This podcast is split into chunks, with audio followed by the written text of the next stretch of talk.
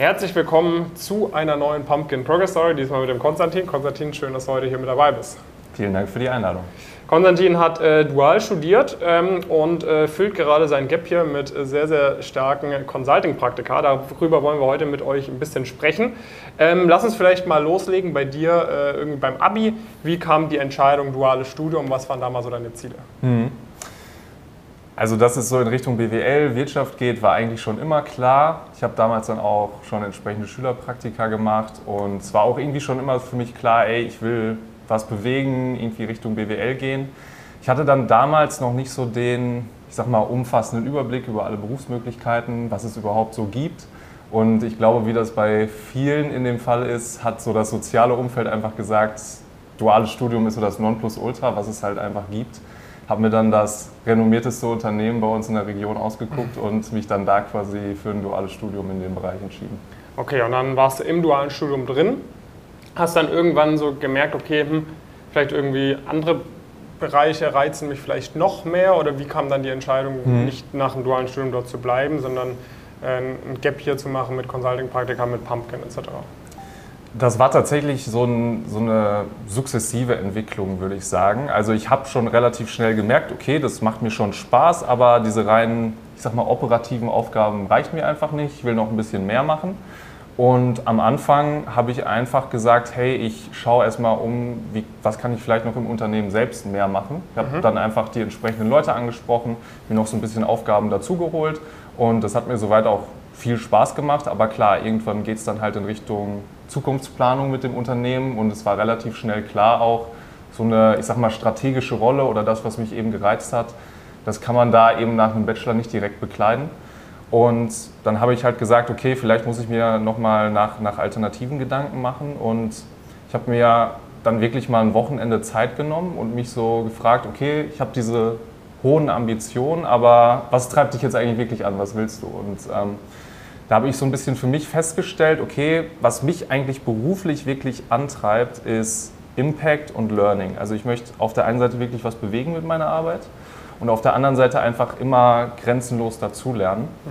Und dann habe ich einfach gesagt, wo kann ich das so früh wie möglich machen? Also mhm. wirklich direkt nach dem Bachelor. Und da kommt man dann halt relativ schnell auf das Feld Beratung. Bin dann da auch ja, mit deinen Videos ein bisschen in Kontakt getreten, mhm. habe mich näher damit befasst und dann gesagt, hey, das klingt total spannend und ähm, ich werde es bereuen in fünf Jahren, wenn ich es jetzt nicht ausprobiere und deshalb gehe ich halt den Schritt, mache das Gap hier, gehe, gehe in den Master nochmal und äh, stelle mich dann beruflich ein bisschen in das, in das Feld Beratung. War das denn für dich von Anfang an klipp und klar, dass, dass, du das mit uns machen möchtest oder hattest du auch erst überlegt, hm, vielleicht gehe ich das irgendwie alleine an, das Thema? Tatsächlich war das gar nicht klipp und klar. Also mhm. ich habe, als es dann klar war, okay, ich will mich umorientieren, habe ich erstmal meine eigene, meinen eigenen Research gemacht, mhm. äh, elendig lange Listen erstellt, ey, wo kann ich vielleicht Praktika machen, was sind so die Steps, die ich machen kann. Und war auch erst relativ selbstbewusst, habe dann aber gemerkt, hey, ich habe irgendwie einen totalen Informationsnachteil. Also ich weiß zwar, wo ich hin will, aber den Weg, wie ich dahin komme, bin ich mir nicht so richtig sicher. Ich konnte relativ schwer einschätzen, was ist jetzt so überhaupt das, das, die richtigen Schritte, die ich machen muss. Ja. Und da hat sich das dann eben mehr und mehr so entwickelt, dass ich gesagt habe, hey, ich brauche vielleicht einfach einen Sparringspartner an meiner Seite, der eben nicht nur diesen Informationsnachteil ausgleicht, sondern gleichzeitig halt auch als, als Coach, als Sparringspartner fungiert, dass man halt diesen Weg jetzt auch richtig geht. Ne? Weil ich mhm. eben durch das duale Studium nicht unbedingt den direkten Weg gegangen bin, der eben jetzt für meine, für meine Ziele passt. Okay, und dann bist du auf uns gekommen. Was hat dich überzeugt? Also was war irgendwie dann der Hauptgrund, warum du gesagt hast, ich möchte da bei Pumpkin dabei sein? Also um ehrlich zu sein, war ich am Anfang gar nicht so viel wirklich überzeugt. Ja. ist immer gut. Das äh, ist ganz einfach so. Ich glaube, ich würde mir auch eher Sorgen machen, wenn man, wenn man sofort äh, total dabei ist, weil dieser mhm. Coaching-Beratungsmarkt halt nicht immer super 100% seriös ist ich habe mich länger einfach mit euren Videos beschäftigt, habe mir die Leute eben auf YouTube angeguckt, die Progress Stories, äh, habe mir das auf LinkedIn angeguckt, was, was steckt da eigentlich hinter und dann einfach mal gesagt, hey, ich werde mich jetzt auf das erste unverbindliche Gespräch, da kann ich nicht viel falsch mitmachen. Mhm. Da habe ich einen extrem sympathischen, seriösen Eindruck gewonnen mhm. und habe gesagt, ich will unbedingt in die, in die Status Quo-Analyse gehen. Mhm.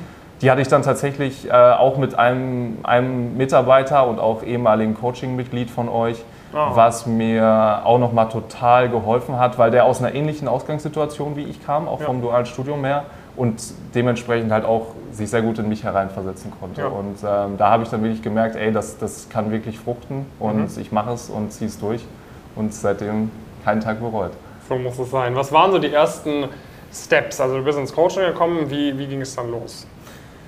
Tatsächlich war das Ganze dann relativ äh, zeitlich anspruchsvoll, sage mhm. ich jetzt mal. Ähm, ich bin Ende 2021 ins Coaching gegangen, als es dann mhm. wirklich klar war, ich will noch mal, ich will, will mich umorientieren. Und da habe ich dann als erstes wirklich geschaut, wie kann ich jetzt so schnell wie möglich fit werden für die ersten Bewerbungen, für die ersten Bewerbungen auf die Beratungspraktika. Wie kann ich jetzt relativ schnell entsprechende Unterlagen erstellen? Wie, fit, wie mache ich mich fit für die ersten Interviewprozesse? Aber natürlich zu aller Anfang erstmal mit Jonas den Status quo durchsprechen. Mhm. Was sind jetzt die nächsten Steps, die ich gehen kann? Was ist überhaupt für mich möglich jetzt innerhalb des Gap Years zu erreichen? Und ähm, als der Plan dann relativ schnell auch stand, ging es dann auch los. Über Weihnachten schön äh, die, ganzen, die ganzen Videos entsprechend durchgearbeitet und dann ging es am 1. Januar los mit, mit den Bewerbungen. Ja, okay, dann ging es los. Äh, hast du da irgendwas anders gemacht, als wenn du es, äh, wenn du es, äh, sag ich mal, ohne uns gemacht hättest? Ja, kurze Antwort ja. Äh, natürlich total. Also es fängt natürlich mit den, mit den Unterlagen an, mhm. die natürlich auf einem ganz anderen Level erstellt sind, die auch optisch total anders aussehen als das, was ich eben vorher kannte. Mhm. Gleichzeitig habe ich aber komischerweise für deutlich mehr, deutlich qualitativ hochwertigere Bewerbungen deutlich weniger Zeit gebraucht. Äh, mhm. Wenn man die, richtigen, die richtige Struktur, das richtige System hat, kann man halt super effizient das Ganze erstellen. Und Natürlich, wenn es dann in die, in die Interviewprozesse geht, war es natürlich auch in, enorm anders im Vergleich zu dem, was ich schon kannte. Mhm. Ganz einfach, weil die Interviewprozesse deutlich länger, deutlich anspruchsvoller sind und man sich dementsprechend auch sehr intensiv darauf vorbereitet. Und da war es halt schon ganz gut, ähm, diesen Informationsnachteil, den ich gerade schon angesprochen habe, irgendwie ausgeglichen zu wissen, damit ich auch weiß, ich bin auf dem, auf dem richtigen Weg. Okay. Und äh, dann kam als erstes eine Zusage von, ich glaube sogar Strukturmanagementpartner, oder? Ganz genau. Also ich hatte dann tatsächlich das große Glück, mich entscheiden zu dürfen ja. äh, für das erste Praktikum. Und Strukturmanagement-Partner hat mir sowohl vom, vom fachlichen Schwerpunkt als auch vom Personal Fit extrem gut gefallen. Ja. Da habe ich gesagt, das ist die super erste Station, die ich haben will. Und ja. äh, es hat mich sehr gefreut, dass es geklappt hat. Ist ja immer gut, wenn man dann den Firmenpartnern auch irgendwen quasi äh, rüberschicken kann aus dem, aus dem IC. Dann ging es weiter mit, mit Praktika. Was würdest du sagen, war, war so die äh, für dich das, das Schwierigste? Oder wo, wo sagst du, hey, da, das ist mir am schwersten gefallen? Am schwersten gefallen ist mir bestimmt, zumindest vom Anfang an, das Vorbereiten auf die Case Studies. Mhm. Nicht unbedingt, weil es super komplex ist, sich da reinzuarbeiten. Ich glaube, es ist am Ende des Tages eine Fleißarbeit. Aber wirklich erstmal zu wissen, worum geht es da, wie löse ich sowas und wie kann ich das auch gezielt trainieren. Das konnte man mit den Materialien, die ich vorher halt so aus dem Internet oder aus dem Freundeskreis hatte, nicht. Mhm. Das war eben nicht so wirklich möglich und da musste ich auch im Rahmen des Coachings echt büffeln, dass ich da auf dem entsprechenden Niveau bin. Und da habe ich sehr viel Zeit und Energie rein investieren müssen, aber glücklicherweise hat sich das ausgezahlt. Ja. Und äh, dann hast du äh, dann, dann hast du quasi Case-Interviews ge gemacht wurde beim Personal Fit irgendwo angesprochen, hey, warum hast du dual studiert, du bist hier von der Fachhochschule, nicht von der Uni. War das irgendwie ein Thema? War das, oder war das vielleicht sogar eher ein Pluspunkt? Weil viele machen sich natürlich irgendwie Gedanken, hm, duales Studium, mhm. ähm, ist das überhaupt möglich, wenn es jetzt nicht bei einem DAX-Konzern war und an einer Top-Business School irgendwie dual, kommt man da noch irgendwo Gutes rein? War, wurde das mal angesprochen?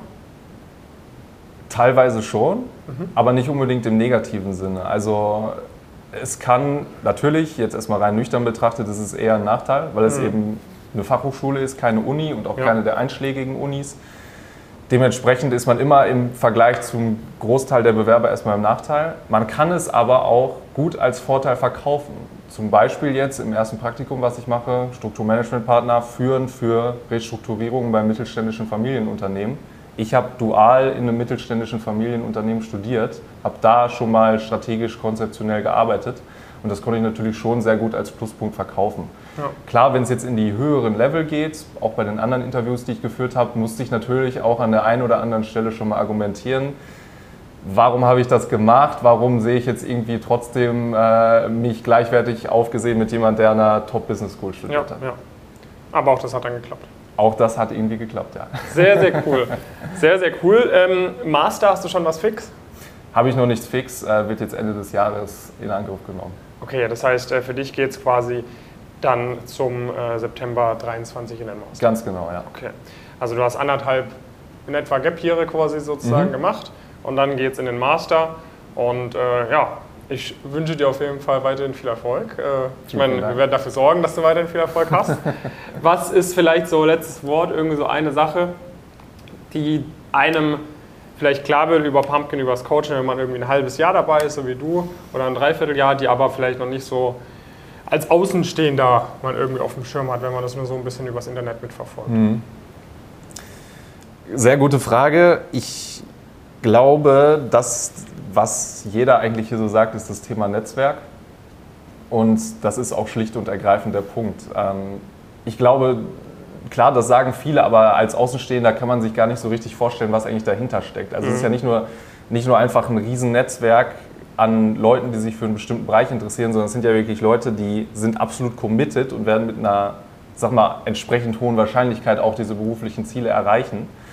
In zehn Jahren wird dieses Thema absolut durch die Decke gehen. Da gehe ich stark von aus, äh, wenn die Leute schon die entsprechend ersten Exits gemacht haben und Ja. so weiter. Und dann sind das ja auch Verbindungen, nicht, dass ich irgendwen random anschreibe, weil er mit mir auf derselben Uni studiert hat, sondern mit den Leuten bin ich ja wirklich diesen anspruchsvollen Weg in diese, in diese beruflichen Ziele auch gemeinsam gegangen. Und da hat man natürlich nochmal eine ganz andere, ganz andere Bindung zueinander. Und das ist auch wirklich der Punkt, den ich rückblickend als, als das größte Asset, als den größten Pluspunkt in diesem Coaching-Programm sehe, dass ich mich einfach mit gleichgesinnten, extrem sympathischen und ehrgeizigen Leuten umgeben kann, denen ich dann gemeinsam meine Ziele angehe. Sehr, sehr cool. Äh, genau, wenn euch das überzeugt hat, gerne mal bei uns melden. Ansonsten, wenn ihr irgendwie Fragen habt zum Coaching, haut auch gerne den Konstantin an. ne? Man findet dich wahrscheinlich relativ schnell über LinkedIn. Sehr gerne. Äh, kann man gerne auch eine Frage stellen. Und ansonsten, ähm, schön, dass ihr dabei wart. Wir freuen uns über eure Bewerbung. Und dann bis bald.